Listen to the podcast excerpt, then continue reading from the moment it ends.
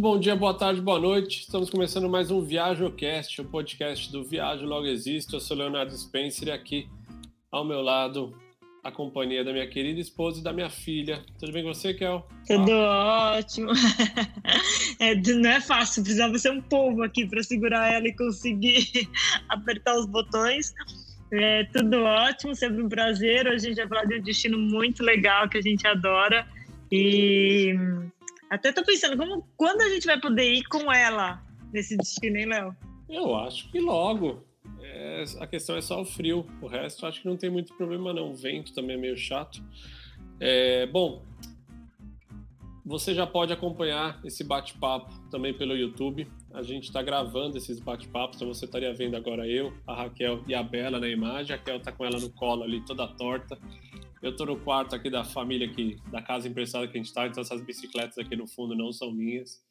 E temos colocado também as entrevistas que a gente tem feito, então para quem quiser ver uma experiência um pouco mais completa, entra no YouTube do Viagem Logo Existo e tem lá os Viajocasts também. E se você quiser também acompanhar um pouco melhor, acesse o Viajocast no Instagram. A gente fez essa página, já está quase mil seguidores, estamos lá devagarzinho colocando conteúdo. Ainda não dei a atenção que eu gostaria de dar, mas em breve a gente vai conseguir. Hoje a gente vai falar sobre a Patagônia. A gente, na semana passada, falou, cara, como a gente nunca falou sobre a Patagônia, né? Um destino que a gente já foi algumas vezes e adoramos, super recomendamos, é perto do Brasil, é maravilhoso. Foi assim com o Atacama também, que foi o episódio passado. A gente falou, caramba, como a gente nunca falou sobre o Atacama? E que bom, a gente está sempre atrás de assuntos que a gente gosta de falar e isso caiu como uma luva. Kel, é, que vem em sua cabeça quando você pensa na Patagônia? Neve, né? Que é uma coisa que tanto brasileiro, de novo, quer ver. Muitas vezes pensa né, em Nova York ou pensa na Europa para visitar, mas a gente tem neve pertinho de casa, se você pensar, né? Se pensar um voo até Buenos Aires, depois uma escala, e você consegue, às vezes, num feriado prolongado, ter acesso a uma coisa que para muita gente fica no imaginário, principalmente pessoas como eu que cresceram no interior do Brasil, eu cresci lá no Mato Grosso do Sul, um calor muito, muito, muito quente e, e a neve está sempre no nosso imaginário. Então, acho que a primeira coisa que me vem à mente é a neve. E para você?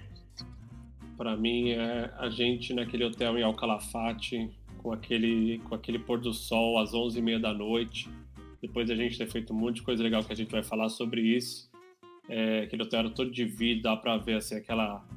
Sei lá, não sei como chamar assim, aquele. Ah, uma imensidão assim, com os flamingos, não sei. Tem uma lembrança muito forte daquele dia.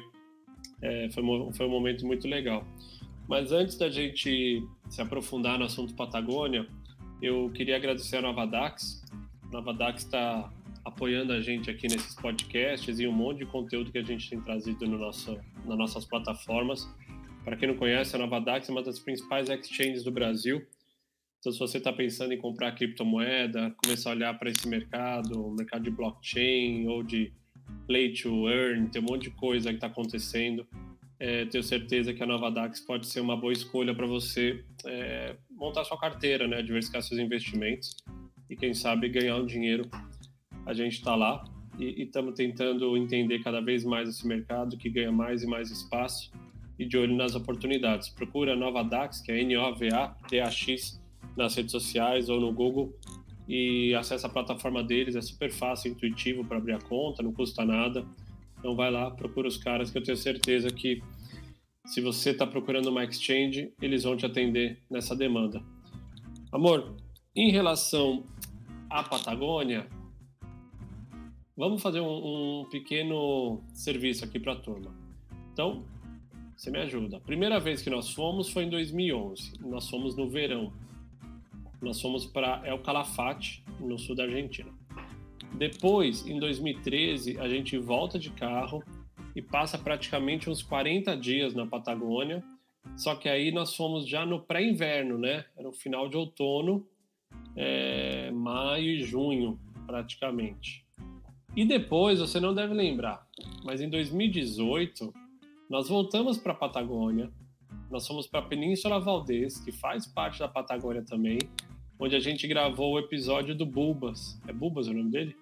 o Encantador de Orca.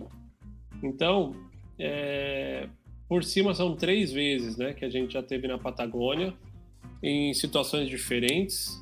No caso, a última vez foi, sei lá, nem três dias que a gente ficou na Península Valdez, mas vamos falar do encontro com as orcas. É, a vez de carro foi onde a gente conseguiu ter uma, uma experiência mais aprofundada, porém o clima, por estar muito frio e muito vento, é uma experiência completamente diferente de quando nós fomos no verão. Então acho que a gente pode começar falando um pouco sobre isso, que na sua opinião, qual é a melhor época para visitar a Patagônia? Olha, eu acho que tem uma questão aí do que você quer da viagem. Acho que assim, se a ideia for fazer esporte de neve, então assim, não, você não vai escapar, vai ter que ser no inverno, né? Então assim, se você quiser esquiar, que não foi o nosso caso em nenhuma das viagens. Mas a gente tem muitos amigos que já fizeram viagens bem específicas, é, né, onde o objetivo era esse, era o, o esporte de neve. Então você tem que ir no inverno. E eu confesso que apesar de ter gostado da ideia da neve e tudo mais, eu achei que as paisagens assim são muito lindas assim. E como eu prefiro o verão, e de novo, pessoal, não é que o verão é calor, né? Assim, é o fim do mundo, é conhecido o é conhecido como fim do mundo. Então, eu acho que eu prefiro o verão, porque as paisagens são muito lindas, é o que você falou, o pôr do sol, né? É uma coisa, o sol se põe em 10, 11 da noite, então você tem umas luzes, uns cenários muito legais. E hum, quando a gente falou, né, de ah, de voltar assim, eu acho que eu gostaria de voltar no verão, explorar mais lugares, assim, e, sei lá, e mais, por exemplo, a Patagônia chilena, né? A gente daqui a pouco também pode especificar, né, a Argentina e chilena para as pessoas entenderem. Foi um lugar que a gente só visitou no inverno. Eu acho que se a gente visitasse no verão seria uma experiência completamente diferente e, e a gente ia curtir muito. Eu concordo. É, eu também acho que a melhor época para ir é no verão e eu lembro quando nós fomos em janeiro de 2011, é muito legal, né? Porque era 11 horas da noite, como você está muito próximo do polo, os dias são muito longos. E aí era, sei lá, 10 e meia, tava claro ainda. E até um ponto que é legal dividir para as pessoas que nosso corpo, ele está acostumado, por exemplo, quem mora em São Paulo, mesmo no verão, no horário de verão, quando dá 7, 8 horas da noite, está escuro, 7 e meia. Então você está acostumado a sair do trabalho, sete horas, seis horas, ah, vai para casa, toma um banho. Quando você toma um banho já está escuro, mas assim, dá para sair para jantar, dá para dar uma voltinha. Então você está acostumado que depois que fica escuro, dá umas três, quatro horas, é hora de dormir. Nesses lugares que o dia é muito longo, você fica todo perdido. Então lembro que teve um dia que a gente saiu às 10 da manhã, fomos num glacial, passamos o dia inteiro fazendo um monte de coisa voltamos pro hotel, tomamos um banho, jantamos e tava claro. Aí eu falei, ah, vamos sair para fotografar. Ela falou, mas eu tô morrendo, não aguento, cansado. Não, bora. Ai, tá um dia lindo. Quando a gente foi ver no relógio, era tipo 10h40 e a gente tava lá caçando flamingo, tentando fazer foto. E ali ficou muito claro isso, assim, meu, a lua nasceu meia-noite, não tava nem escuro ainda, não ficou preto, preto o céu. Então foi muito doido, assim, que, que foi uma experiência muito legal do ponto de vista de paisagem, de luz. É o que a Kel falou. Como o, o, os dias são muito longos, tem uma questão também de ângulo do sol. Então o pôr do sol e o nascer do sol são muito longos. Diferente aqui, às vezes você está aí no Brasil, ah, dá 20 minutos, o sol está ali quase no horizonte, ele desce meia hora, se escondeu, está escuro. Às vezes ele fica descendo de lado, você fica duas, três horas com uma luz muito bonita para fotografar.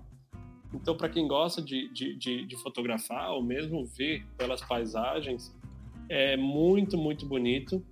E então, assim, para mim, não tem nem que pensar duas vezes. A, a ideia de no verão é muito mais apelativa é, em termos de natureza, fazer passeio nos lagos, ver os glaciais, é muito mais lindo. Mas, claro, que se você quer fazer esporte de montanha, não tem escolha. Você vai ter que ir depois de julho, agosto, que é quando tem neve nas montanhas. E aí, mas é uma outra proposta, também é muito bonito, também é, é inclusive muitas pessoas às vezes questionam, mas Bariloche também é Patagônia, é a parte lá de cima da Patagônia, porque Bariloche, por exemplo, de Ushuaia, deve estar uns 2 mil quilômetros de distância. É, posso olhar depois, mas é muito longe. Então as pessoas às vezes ficam na dúvida porque pensam que a Patagônia é só a parte lá de baixo, mas não. A verdade é a Patagônia é muito extensa, se divide entre a Argentina e o Chile, com paisagens maravilhosas dos dois lados. Até ouso dizer que o Chile tem mais paisagens, apesar da gente não conhecer tão bem, e vamos falar um pouco sobre isso depois.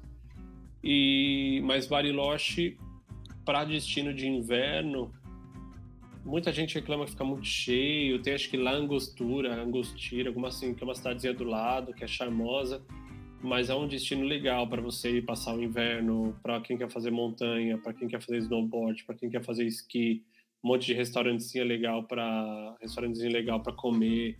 Então acho que é, que é bem legal. Quer adicionar alguma coisa aí, amor?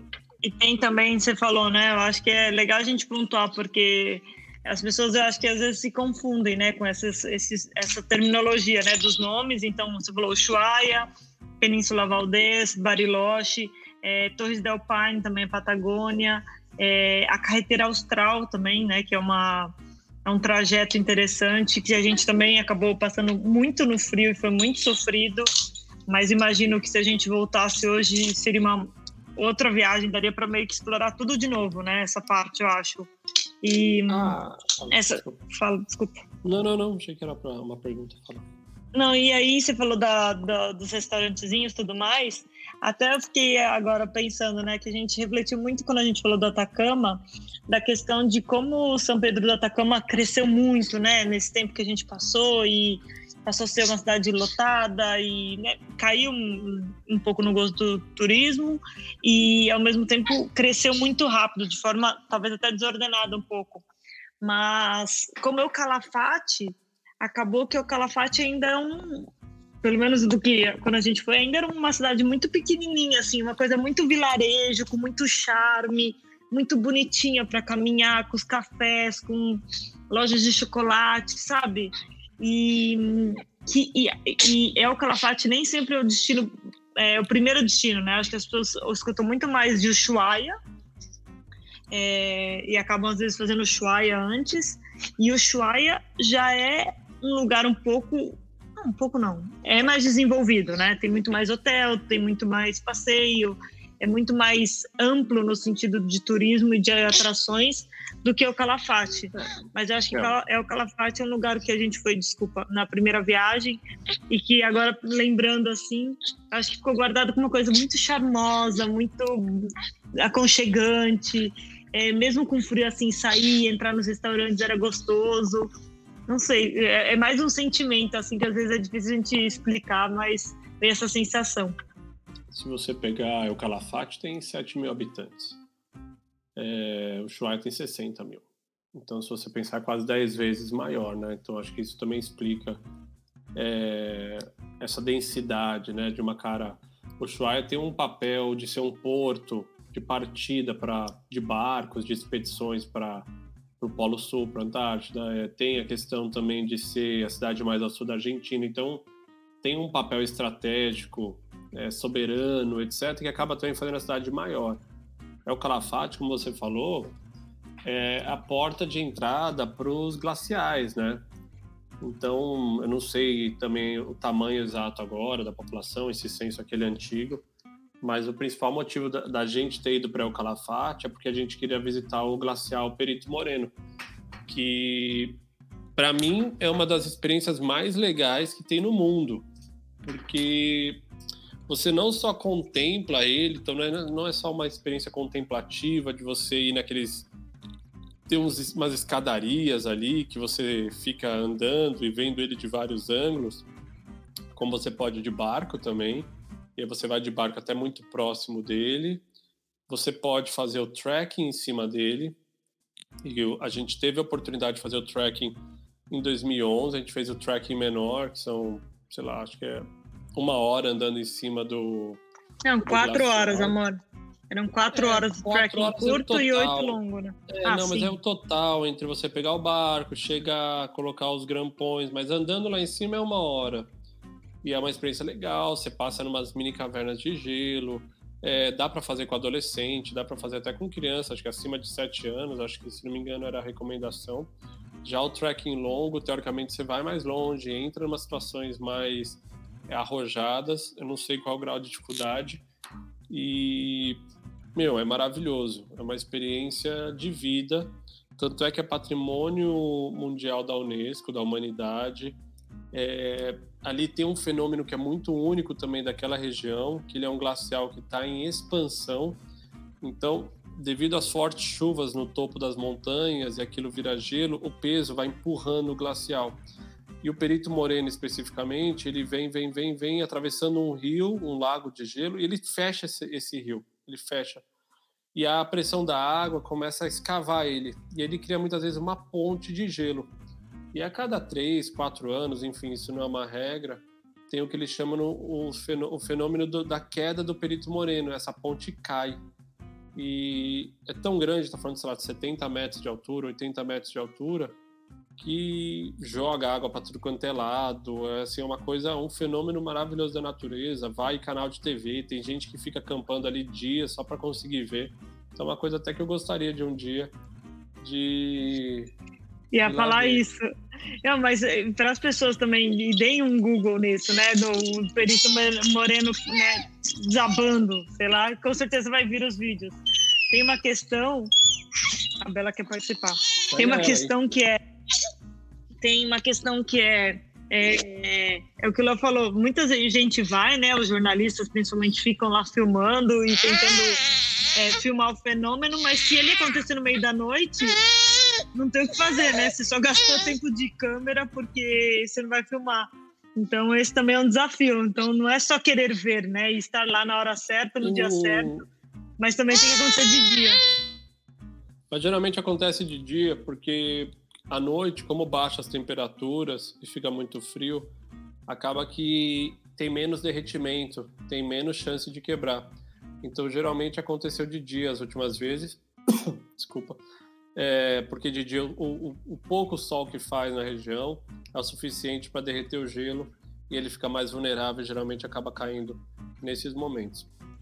Falando em frio, eu acho que é legal a gente trazer um pouco também essa reflexão. Muitas pessoas falam, pô, mas é muito frio, é...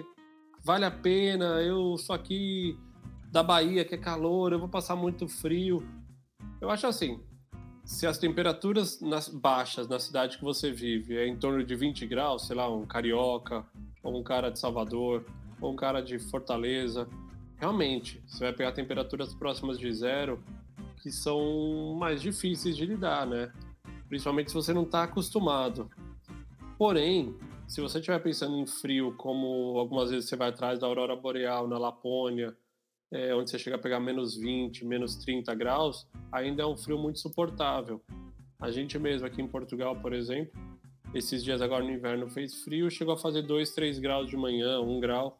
O vidro até fica com a água congelada, mas você descobre depois que é, que é suportável, que bate o sol. O problema é quando fica muito vento. E isso é algo comum na região patagônica. Então, o que a gente recomenda é, primeiro, se você vai no verão, é um pouco mais suportável. As temperaturas ficam acima de zero. No inverno já muda e você pode pegar dias muito mais frio. Mas o, a grande recomendação mesmo é que você tenha uma boa jaqueta com a função corta-vento. Porque as pessoas também acabam confundindo um pouco é, a forma de lidar com o frio. A gente pode até, Raquel, em breve fazer um combo de stories de repente lá no Instagram, falando uma boa forma de você conseguir se proteger do frio. E não tem a ver, não estou falando de marca, de usar North Face ou não, estou falando é das camadas, né? Então muita gente às vezes confunde, acaba indo para um destino de frio e leva uma bota de couro, por exemplo. Sendo que a bota de couro ela vai funcionar, eu digo para mulher, muitas vezes num frio seco, de montanha, mas é um frio ameno. Você chega lá, o chão está congelado, que é o que acaba acontecendo muitas vezes, você tem gelo no chão, a bota, ela vai, além de ficar escorregadia, ela não vai trazer o calor que você precisava. Porque você descobre depois que a coisa mais importante para esses momentos é você ter um sapato, um tênis com uma sola muito grossa, porque o frio muitas vezes vem de baixo primeiro. Então a mesma coisa, também leva blusa de lã, e aí a lã, se você pegar, ela é muito furadinha, né? O, o, o nó da lã, ele acaba passando vento. Então, nessas situações, você coloca porque está frio, mas o vento acaba te maltratando. Então, pensar sempre nas camadas. Você vai pôr uma blusa de fleece, que é uma espécie de uma flanela, depois coloca uma jaqueta e, por último, você vai colocar uma, um corta-vento, que seria algo só para realmente. Deixa eu ver se eu tenho fácil aqui. Até Não. a questão, Léo, de luva é, também, é, né? Só, só completar o ponto. É você coloca o corta-vento para não deixar que o vento frio penetre nas suas roupas e chegue nas camadas mais baixas, que é o que está realmente aquecendo. Fala, amor, desculpa.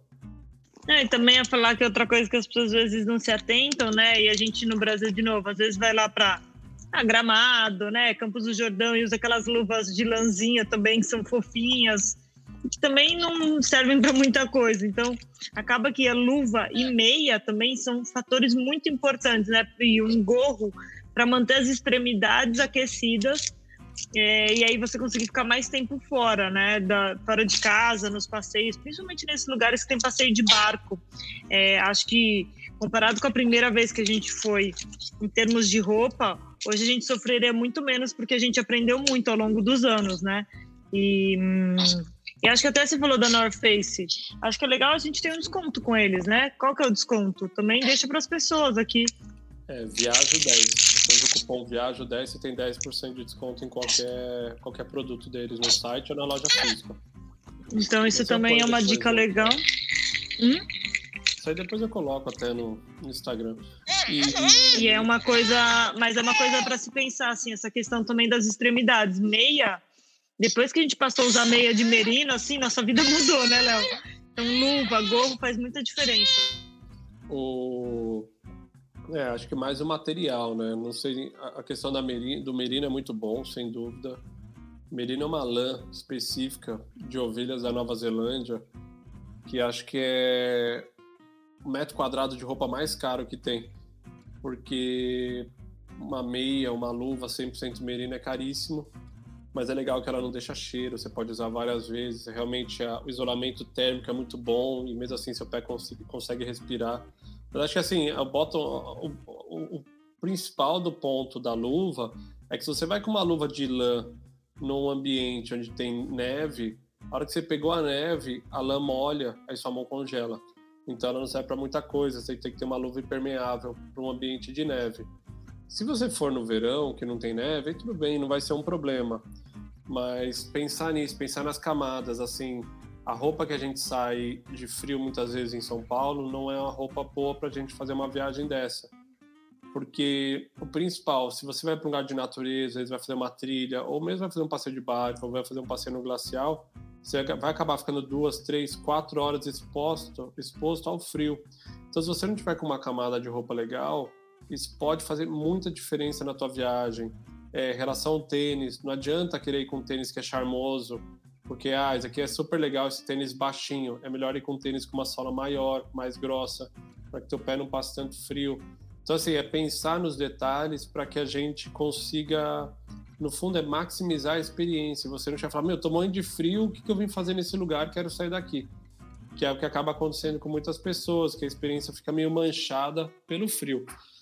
Então, acho que é assim, é um frio administrável. É, o Ushuaia, a região mais sul, chega a fazer vento, muito vento, e isso acaba atrapalhando muito. Por isso que é importante você ter as camadas de corta-vento, seja na calça, seja na jaqueta, seja no capuz, você vai pôr por cima do gorro também, que isso é, tem, tem o poder de meio que acabar com a tua viagem.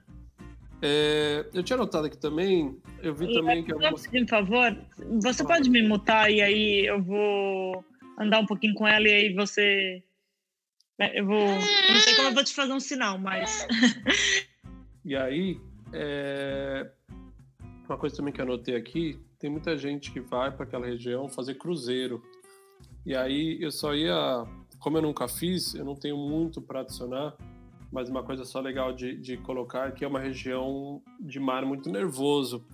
Então, escolher com muito carinho a empresa, o momento. Se você é uma pessoa que fica mareada no mar, eu sugiro que você repense essa ideia, porque a chance de balançar bem o barco é muito grande, é uma região com muito vento, com muita onda. Então, cruzeiro, eu não sei se é uma coisa que eu recomendo. Em relação aí para a Patagônia, você tem voos é, praticamente para um monte de cidade na Argentina. é, o Calafate, Porto Madryn para acessar a Península Valdez, para Ushuaia.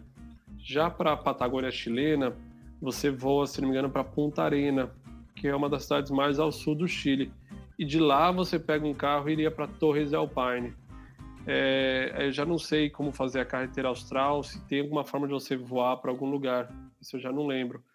Porque a Patagônia ela se espalha né, pela, pelo, por esses dois países e muita gente acaba escolhendo um ou outro, até porque não é tão simples você ir de um país para o outro, no sentido das, das dimensões. São regiões muito grandes, então assim, mesmo quando a gente fala de El Calafate para para Torres del Paine, tem gente que faz isso de ônibus ou até de van, mas é praticamente um dia dirigindo. Então tem gente que vai para Punta Arena, no Chile, pega um transfer para o Parque Torres del Paine, faz o que tem que fazer lá dentro, a gente vai falar sobre isso logo mais. Depois pega um ônibus ou uma van. É, e, de novo, isso não é algo que você tem. Você vai ter que organizar isso lá, ou talvez pela internet, no Viator. Não é assim que tem uma linha de ônibus que vai e volta todos os dias. De lá você vai para El Calafate, consegue fazer o Perito Moreno, e aí você volta de El Calafate, em vez de voltar de Punta Arenas. Ainda você visita o Chile e a Argentina. Tinha uma galera que fazia isso no passado, não sei agora com o Covid como é que tá. Isso para mim seria o mais legal. Aliás, eu prefiro fazer a viagem para El Calafate, eu achei mais legal do que para Ushuaia. Apesar de eu ter gostado de Ushuaia, ter achado lindo, tava tudo nevado, as montanhas em volta, é, é maravilhoso o visual. É, a experiência que eu tive quando eu fui para Calafate no verão e a gente fez o, os lagos de são lagos de dejeiro, então ele tem uma cor, uma, uma coisa meio leitosa, muito bonita. É, a gente fez também é, o Perito Moreno, o Glacial. A gente na ocasião contratou um motorista que a gente não estava de carro da primeira vez Fomos até Oxatem, que também é um vilarejo bonitinho, e a porta de entrada para o Fitzroy, que é uma das principais montanhas é, de escalagem, mas mesmo assim, mesmo para quem não escala, que é o nosso caso, a trilha que você faz de mais ou menos uma hora até o mirante é muito bonito. A gente pegou isso com neblina, não deu para ver muito bem, mas o caminho é legal, foi uma experiência interessante. E então, assim, eu acho que tem mais coisas para fazer de, de, de El Calafate do que em Ushuaia. Tudo Ushuaia por ter neve, você pode fazer snowmobile, você tem um passeio de barco, você vai ter um farol lá que tá cheio de pinguim, você tem o parque nacional também, que eu não vou lembrar o nome, mas é um parque sentido sentido o sul do mundo. Você pega, passa o Ushuaia e vai sentido sul, você vai passar um parque nacional que é muito bonito, as paisagens. Então assim, também é muito legal, mas acho que é um pouco do que a Kel falou é o Calafate deu uma sensação de você estar tá num vilarejo pequenininho, gostosinho. E, cara, você entrava numa, num, nos cafezinhos, comia um alfajor, é, tomava um café. Eu acho que também naquela época a gente estava trabalhando no banco, estava numa condição mais favorável. A gente ficou num hotel muito legal. Em... A gente ficou num hotel normal e no final, não sei porque acho que cancelaram o voo, deram duas noites num hotel muito legal e todo vi uma, uma, vista privilegiada, assim, foi uma experiência muito legal. Eu não lembro o nome, posso depois colocar no ViajoCast. E para mim, de novo, ir no Perito Moreno, lá no Glacial, é uma experiência que você tem que fazer. Se você vai fazer isso em detrimento de ir para Ushuaia ou para outros lugares, ok, mas acho que o, o Perito Moreno é muito legal. E aí uma outra coisa, que é uma história muito interessante, foi a nossa visita ao Parque Torres del Paine, porque isso aí já aconteceu quando a gente foi de carro. Então, foi em 2013, nós fomos, primeiros para Ushuaia, depois saímos dirigindo, subimos ali, cruzamos o, o, o Estreito de Magalhães, vira à esquerda, vira à direita, isso aqui, pegamos uma balsa, fomos cair em Punta Arenas. Em Punta Arenas, no Chile, a gente encheu o carro de comida, combustível e fomos em sentido o Parque Torres del Paine que acontece? A previsão era de muito frio e neve nos três dias que a gente ia ficar por lá. E por ser pré-inverno, tava tudo fechado. Não tinha como entrar no. Assim, as trilhas estavam fechadas, os hotéis estavam relativamente fechados, não tinha nada acontecendo. Tanto é que a gente passou na entrada do parque e acho que pagava assim 50 dólares para entrar cada um, não lembro o valor exato. A gente chegou até a se questionar, será que vale a pena a gente entrar? Porque a previsão era ruim, o parque estava todo, todo, todo, é, enfim, cinza, nublado, não tinha um, apelo visual muito bonito. E a gente falou, ah, meu, já estamos aqui, vamos entrar, pagar esses três dias, depois a gente vê o que acontece. O primeiro dia a gente dormiu no relevo, no relento mesmo, dentro da nossa barraca, tava muito frio. Raquel tava com medo de encontrar uma puma e não sei o que. A gente ficou esperto porque é uma região que tem e depois a gente foi descobrir que é muito raro que ataquem, enfim, não é, não é tão comum, mas a gente tinha acabado de cair na estrada, era tudo muito novo, não tinha muito o que a gente fazer. E. Pode falar, amor.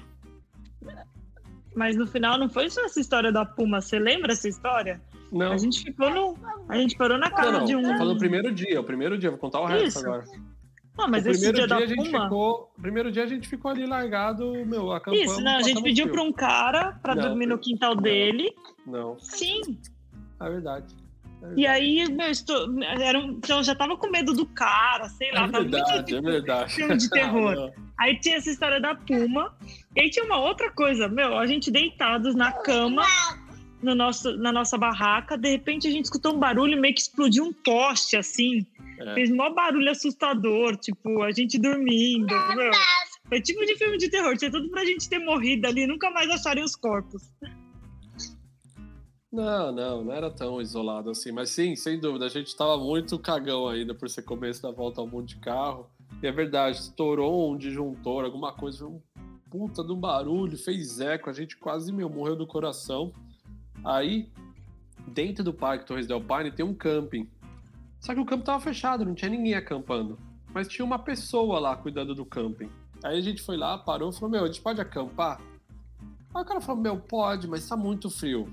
Eu vou fazer pelo mesmo preço do camping, vocês podem ficar nos chalezinhos.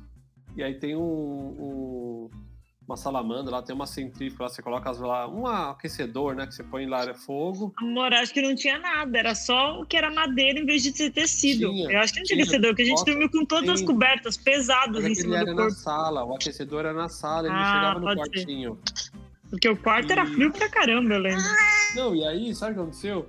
O cara, ele tinha uma casa, a gente começou a ficar dentro da casa dele, então a gente ia lá, usava o fogão da casa dele, Aí ele tava vendo TV, a gente ficava lá conversando, tipo, não sei se ele tava solitário também. E a gente meio que assim, precisando de um pouco de estrutura para comer. Então a gente ficava o dia inteiro no carro, na casa dele, só à noite que a gente entrava nas cobertas. E aí, meu, tempo, cara, super nublado, super desafiador assim para fotografar. E aí, na manhã seguinte, eu acordei o carro tava todo coberto de neve, todo, todo, sei lá, tinha uns 4, 5 centímetros de neve no carro, mas o céu tava azul. Sim, na verdade tinha umas nuvens, mas as nuvens estavam se mexendo, estavam super lindas. E aí o mais famoso ali é justamente as Torres del Paine, né, que dá nome pro parque, são umas montanhas de, de granito, umas formações Torres ou cuevas, não é? Cuevas del Paine, não é? Cornos, os cornos do Paine, né, acho que é. Eu não lembro, para falar a verdade. E mas são as torres e você tem ali toda de granito e quando o sol bate de manhã ela muda de cor, então vai ficando meio avermelhado, meio cinza. É, tem algumas trilhas ali que são muito famosas, os circuitos W, circuito não sei o que. A gente foi num lago cheio de glacial, tipo, é maravilhoso. Quanto é maravilhoso? A gente tinha um tanque cheio de combustível tinha tanque reserva. A gente rodou num dia, acho que mais de 500 quilômetros, indo para baixo e para cima dentro do parque tanto é que a gente teve que sair, foi até Puerto Natales, que é uma cidade perto, só para encher o tanque, porque a gente estava inseguro de ficar muito isolado, né? E acabar no... depois ficando sem combustível. Mas ali eu fiz, sei lá, mil fotos no dia. Fala, amor. Não, não, fala aí das fotos, eu já complemento. E você falou de Puerto Natales também. Acaba que muita gente manda mensagem para nós se é melhor ficar às vezes em Puerto Natales, né? Só que Porto Natales é fora, né? Então acho que é legal você falar um pouquinho disso também. É, acho que para Porto Natales faz sentido se você está de carro. Se você tem um veículo, você consegue ficar em Porto Natales até funciona. Se você não tem veículo, já é mais difícil. Você vai ter que organizar os passeios, aí tem que ver se faz sentido. Até porque ficar dentro do parque, eu não lembro, não sei agora, mas eram hotéis mais caros, né? Eram experiências mais caras. Tem hotéis bem caros que eu lembro, mas tinha hotéis mais acessíveis também. E para quem vai fazer as trilhas e você vai acabar às vezes dormindo nesses lodges, né, nesses lugares, eu não sei, como é algo que a gente não fez, eu, não, eu, não, eu nem pesquisei, também não tenho muita informação. Eu só sei que Torres del Paine, no sul do Chile, é lindo, lindo, lindo. É um conjunto de montanhas, lagos, cachoeiras, é, lagos de glaciais, é, com icebergs, tem, tem, tem tudo que você pode imaginar. Então, assim, é, vale a pena você considerar. Eu queria falar rapidinho também da carteira austral. Quer falar alguma coisa, amor, sobre Torre del Paine? Foi a Bela que desligou o microfone sem querer. A Bela quer falar alguma coisa, então? A Bela, para quem não sabe, é nossa filha de cinco meses e meio. Ela que está gritando na orelha da Raquel, é, porque ela adora falar, ela só não sabe. Então ela faz um monte de barulho e para quem está vendo na câmera vai se deleitar com ela e participando ali sentado, mexendo nas coisas. Eu quero falar de, ó, nosso roteiro, a gente saiu de Torres del Paine, fomos dirigindo para El Calafate.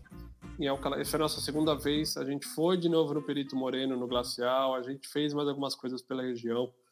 Pegamos neve, pegamos neve dessa vez em El Calafate a gente estava preocupado em não demorar muito tempo no, na Patagônia, porque a gente não queria pegar o alto inverno com muita neve, ter que dirigir com neve. De lá a gente foi para Chico Chico, Vale Chico, Chico Chico, como assim, que era a entrada, é a cidade que é a entrada da carreteira austral, Tiritico. Tiritico. É, posso pôr, já vou jogar aqui, Raquel tá fazendo uma cara para mim de dúvida, mas eu já olho aqui. E já na carreteira austral, é um circuito, já não vou lembrar quantos quilômetros você dirige, passando em inúmeras belezas naturais, mas o qual a gente não, não desfrutou, porque estava muito frio, é, não tinha ninguém fazendo nada, então muitas rotas, é, ela ia para alta altitude, e você tinha muita neve, tinha muito gelo, então a gente estava realmente desconfortável de dirigir naqueles dias, a gente não tinha experiência nenhuma, eram regiões que, assim, se a gente atolasse ou quebrasse o carro, ou deslizasse, talvez ia demorar um tempo para alguém achar.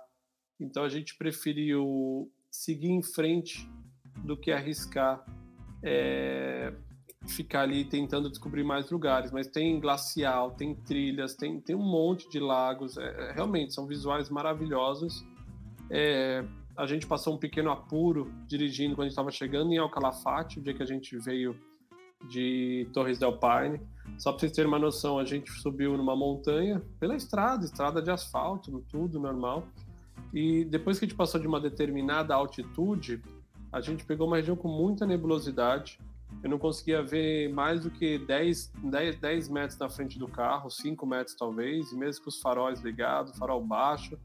É, chegou uma hora que a gente teve que começar a se guiar pelo próprio GPS, porque eu não conseguia ver o que tinha na minha frente, eu não sabia se eu estava na contramão, se eu estava na minha própria pista.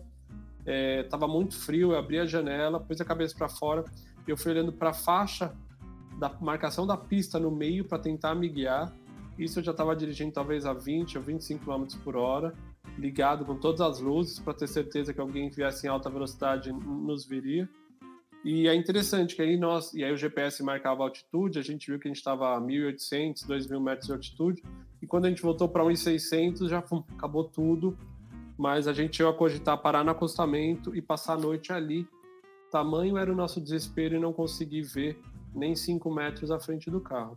Lembra disso, Léo, lembro disso, e também teve outra situação do lado do chileno, a gente estava em algum lugar também dirigindo no final de tarde, e aí o nosso carro o, era uma Defender, né, uma 110 e pesada, né, tinha 3 toneladas, Léo, com tudo que a gente vivia dentro. E aí acabou que a gente, o Léo estava numa fazendo uma curva, só que era íngreme assim, era subindo uma montanha também. Um carro rodou, o Léo teve que parar. E pra gente sair, o asfalto com, com gelo também, você lembra disso? O carro começou a voltar, assim, tipo, no meio da curva, no asfalto, você falando, nossa, assim, tem que ficar bem atento, eu acho, se você for no inverno com essa questão. É, acabou que a gente comprou corrente para os pneus, né, Léo? Mas mesmo dentro do Perito Moreno, a gente não precisa, a gente não usou, mas tem que ficar bem atento, eu acho, com a questão da direção. E acaba sendo. A Patagônia acaba sendo uma viagem muito exploratória para pessoas que querem né, fazer viagem de carro, road trips, ou que querem, de repente, partir para uma viagem mais longa, às vezes, é, e aprenderem a viver no carro um pouco, acaba sendo uma das opções. Então, acho que vale esses pequenos detalhes, assim, vale se atentar. E sempre dirigir de dia, né, evitar o final de tarde. É, a gente passou uns apuros, né, de direção, mas era por conta do inverno e também acho que não tá tão preparado, não tem tanta experiência. A gente também acabou ficando mais preocupado. E é interessante, né? A gente já pegou um inverno severo também na Escandinávia e como é e como é diferente a infraestrutura, né? E não é para comparar país, mas tipo é interessante que lá a gente com o C3 é, as estradas sempre limpinhas, a gente não teve nenhum apuro, o celular pegava em todos os lugares. E de repente na Patagônia, por ser mais isolado, se não me engano, tem na Patagônia a média são 2,5 habitantes para cada quilômetro quadrado, é muito pouco. Eu não sei quanto é na, Patagônia, quanto é na Lapônia. Então tem muito lugar que o celular não pega, você fica muito mais vulnerável, né? Você lembra quando a gente assim... dirigia, às vezes tinha uma placa assim, é, abasteça seu carro, próximo posto só em 400 quilômetros. Eram umas distâncias, tipo, muito longas, assim. Tipo, você tem que torcer para... Nossa, tem tanque cheio, tenho comida, tenho água. E torcer para uma... Como chama aqueles bichos que cruzam? Não sei. A gente viu um monte morto. É o primo da lhama. O... guanaco. Guanaco, às vezes a gente viu uns guanacos, meu, cruzando a pista, você fala, nossa, é torcer para tudo dar certo aqui. Oh, verdade. Não é, mas essa parada de essa parada aí dos bichos ou dos poços são, de novo, desafios, mas eu acho legal. Eu gosto do isolado da, da Patagônia. Eu acho que isso traz uma beleza, aqueles campos, meu, ninguém por perto. É... São paisagens muito bonitas. E aí, um lugar também que é diferente, que também é patrimônio mundial da Unesco e fica do lado argentino, é a Península Valdez, que é um braço de terra, né, para dentro do mar ali, é, onde você tem uma, uma questão da, da vida marinha ser muito única, um parque nacional, a vida selvagem está muito preservado, então é uma região que eles conseguiram, né? Ninguém mora lá dentro, tanto é que a cidade mais próxima é Puerto Madryn e a Raquel caiu. Acho que a Bela tirou ela do, do podcast. Eu vou esperar ela logar, mas eu vou tocando aqui. Então você tem uma região de Porto Madryn, que é a cidade para onde a gente voou. E aí de, de Porto Madryn você consegue pegar um carro e dirigir por 40 minutos, meia hora para chegar na Península Valdez. E a Península Valdez você tem vários mirantes para ver a paisagem, as praias. E é uma região que você consegue ver pinguins, consegue ver os guanacos, você consegue ver inclusive as orcas. E quando a gente foi lá a primeira vez, a gente não viu nada em 2013. Talvez porque fomos na, na estação errada também, era inverno. Apesar que a gente viu uma baleia em Porto Madryn, né? Era o finalzinho da, da estação de baleias lá, da, delas passarem. Mas quando a gente voltou em março, abril de 2018, num outro contexto, a gente um dos oito episódios que nós fizemos para a série Viagem Logo Existo na América Latina, patrocinada pela Microsoft, é, se passou em Puerto Madryn. Até fazer um, um, rápido. A gente fala, acho que no episódio 10, acho, sobre a série de TV, quem quiser ver mais detalhes. Mas a gente fez. Foram oito episódios onde a gente contou a história de pessoas inspiradoras. E a gente foi até a Argentina contar a história do Bulbas, o Bulbas ele tem até um filme no Netflix chamado Encantador de Orcas, se não me engano. É isso? Não. É Encantador de Orcas, eu tô confundindo no Netflix. Raquel fez joia, então acho que é. Vou dar uma pesquisada aqui. Mas a história deles é, dele é muito maneira, porque ele é um guarda-parque, ele viveu sempre cuidando do parque, e ele, ao longo dos anos, desenvolveu uma relação afetiva com as orcas, que são considerados animais perigosos para o ser humano elas são assassinas, elas comem focas, comem. E aí esse cara começou a pegar o caiaque, entrava no mar e as orcas vinham do lado dele e ele tocava gaita e as orcas ficavam ali e ele começou a notar e começou a se diferenciar uma por uma. Então, pô, aquela ali tem a barbatana X, eu sei que é. Ele começou a dar nome, então aquilo lá é o, o Guilherme, aquela ali é a Vitória, aquela ali é não sei qual. E ele começou a criar uma relação afetiva, o que é totalmente contra o, as diretrizes do parque, que é você jamais deve chegar próximo dos animais selvagens, você não deve incentivar isso, né, que ninguém faça o mesmo. E aí acabou que o parque acabou remanejando ele para uma região completamente afastada da, das baleias. E aí as baleias pararam de aparecer com tanta frequência. E aí ele foi numa outra praia onde as baleias nunca apareciam, tocou a gaita as baleias apareceram lá também. Então isso começou assim ser uma coisa meio mística até. A gente teve a oportunidade de ir na casa dele, entrevistar ele, ficamos alguns dias com ele, saímos para jantar, conversamos, foi, foi, bem divertido. E aí fazia, se não me engano, 40 e poucos dias que as orcas não apareciam no, na parte principal do parque. Ele foi conosco, fazia 50, também fazia 50 dias que ele não ia, ele topou ir com a gente para gravar o programa lá. E aí naquele dia as orcas apareceram, então foi muito emocionante. É, era, é um grupo de animais que a gente nunca tinha visto, as orcas, né? se não me engano, são baleias, são golfinhos. Na época a gente aprendeu um pouco sobre isso e a gente chama de baleia, acho por um, não sei, um consentimento, uma convenção que acabou se adotando e foi muito legal para a gente ter não só visto as, as orcas, vamos falar só orcas, mas junto com Bulbas e gravando aquele momento e a nossa emoção e ele. Ele tem uma relação muito forte com os animais, ele tem um cavalo de sei lá quantos anos que ele só anda sem sela. Foi muito divertido. Apesar de corrido, foi uma experiência legal ter voltado para a Península Valdez é, nesse contexto. Consegue por alguma coisa aí, amor, do seu lado, ou vamos pro próximo? Vamos só acrescentar uma coisa, que na verdade o documentário até é uma história interessante que é com um menino que tem autismo e que a mãe acaba indo para lá para para ele conhecer a criança conhecer o Bubas e hum, e como ele tenta de alguma forma mostrar que essa relação com os animais pode ajudar com o autismo. Então é bastante coisa aí pra turma depois pesquisar e dar uma olhada também no documentário. É, isso aí tinha no. Me muta, no... Léo, por favor. Tinha no Netflix, eu não sei ainda se tem, se a licença acabou ou não, mas é um documentário muito legal. Para quem tem NetNow, acho que consegue ver também nosso episódio no Travel Box Brasil. Você entra lá no NetNow, você deve conseguir ver o Viagem Logo Existe. Eu não sei se ainda se eles estão com a licença ou não, preciso até conversar com a produtora para entender isso que mais? A gente foi em alguns parques legais, também Los Alerces, é muito bonito, mas de novo, são parques para você dirigir, parar, fazer piquenique, fazer uma trilha. Eu acho que no contexto de viagem que a gente estava, foi muito mais contemplativo. Então parava no mirador, lá no mirante, tirava uma foto, dava uma volta. Foi muito mais nessa linha. Já para cima, Bariloche, a gente viu pouco, a gente passou a cidade bonitinha chamada São Martin de Los Andes também.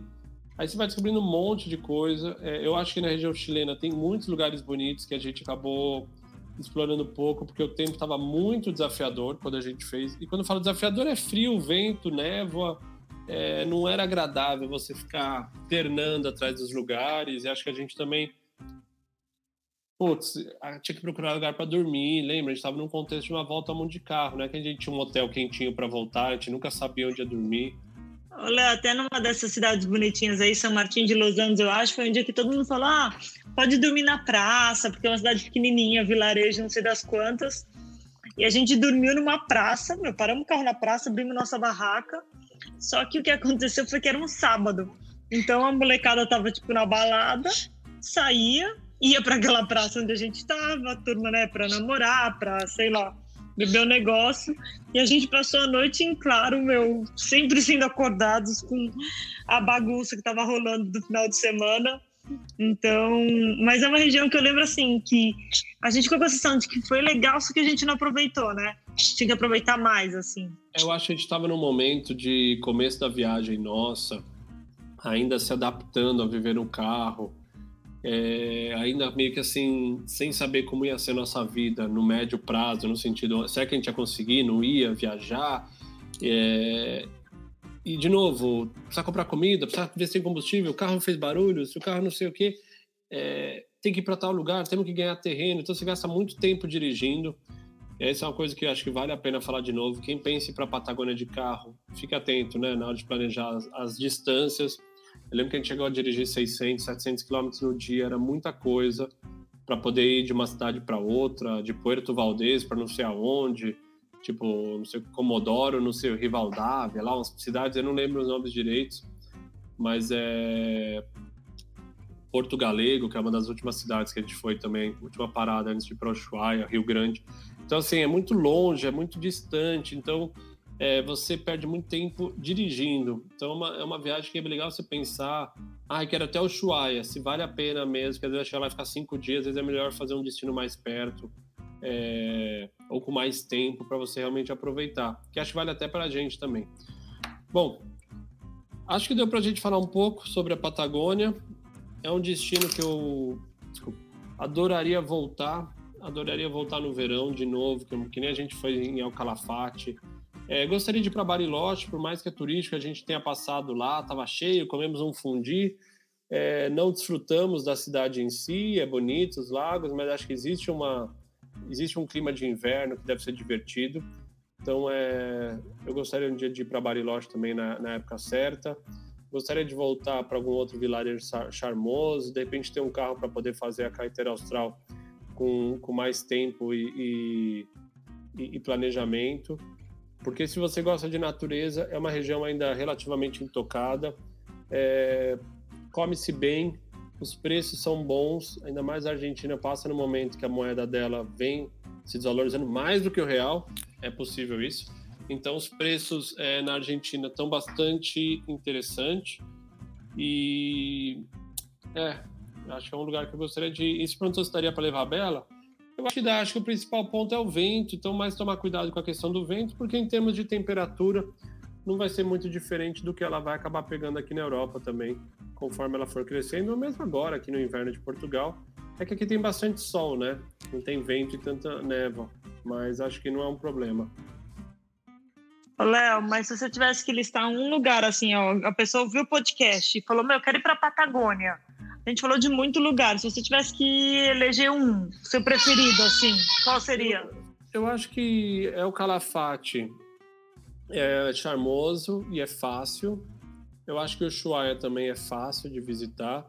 E Torres del Paine é o nível 2, é um pouquinho mais difícil, tem um pouquinho mais de deslocamento. O próprio tipo de turismo, ele também é um pouco mais. Você vai ter que se mexer. Então, só por isso na conta. Eu acho que você quer fazer esporte de montanhas, Bariloche quanto Ushuaia funcionam. Se você quer fazer um destino de verão, é o Calafate, acho que é bacana. Se você quer fazer um destino bem de aventura, eu acho que Torres del Paine vai te atender. Quer colocar alguma coisa, meu amor? Não, acho que é isso. Também ficaria com o Calafate, o Perito Moreno. Acho que, ah, por ser uma coisa muito grandiosa e, e no final a gente falou mais do Perito Moreno, mas tem uma questão também, né, e eu acho que você complementou, dos lagos. Então tem muita é, coisa lago, também. Lago Argentino, né? né? Que, chama. É. é. que é lindo, as paisagens, a comida, é, o aconchego, assim, disso de não ser tão grande, tão. Muita coisa você tem que ir de carro para lugares, né? Você vai até o Chatem, volta. É... E no verão. Escolheria o verão também, eu acho que para começar. Seria a minha. Seria a minha escolha, eu acho. Eu, acho não, tenho certeza. Pessoal, espero que vocês tenham gostado desse bate-papo sobre a Patagônia. Talvez daria para ter explorado mais alguns ângulos, mas, de novo, está sendo um desafio enorme para a gente conseguir gravar com a Bela, porque se a gente põe ela para dormir e a gente fala, ela acorda. Se a gente grava com ela acordada, ela também quer falar. Então acaba que é um pouco mais difícil para a gente conseguir fazer aquela interação, aquela troca, né? Eu ponho um ponto, a Raquel devolve. Mas logo, logo também a gente vai estar na nossa casa aqui em Portugal, porque a gente está no processo de mudança, vai ter um pouco mais de espaço. Daqui a pouco a gente vai dar um pulo no Brasil, nossas avós, nossas mães aí para ficar um pouco com a Bela e a gente vai conseguir. Então, para quem gosta de vida real, essa é a vida real também. Os nossos desafios. Aqui não tem estúdio, não tem nada. A gente grava em casa, faz as pautas. É uma coisa muito mais visceral nossa, porque a gente realmente gosta de falar de destinos. Mas é uma pena que a gente talvez não está conseguindo passar por esse momento tão, né, de uma forma tão legal de poder conversar mais esses assuntos legais, mas faz parte. A Bela é maravilhosa. É, o outro lado, que eu vou sair daqui, vou lá dar um beijinho nela, com certeza vai compensar. Amor, quer finalizar Aí. com alguma coisa?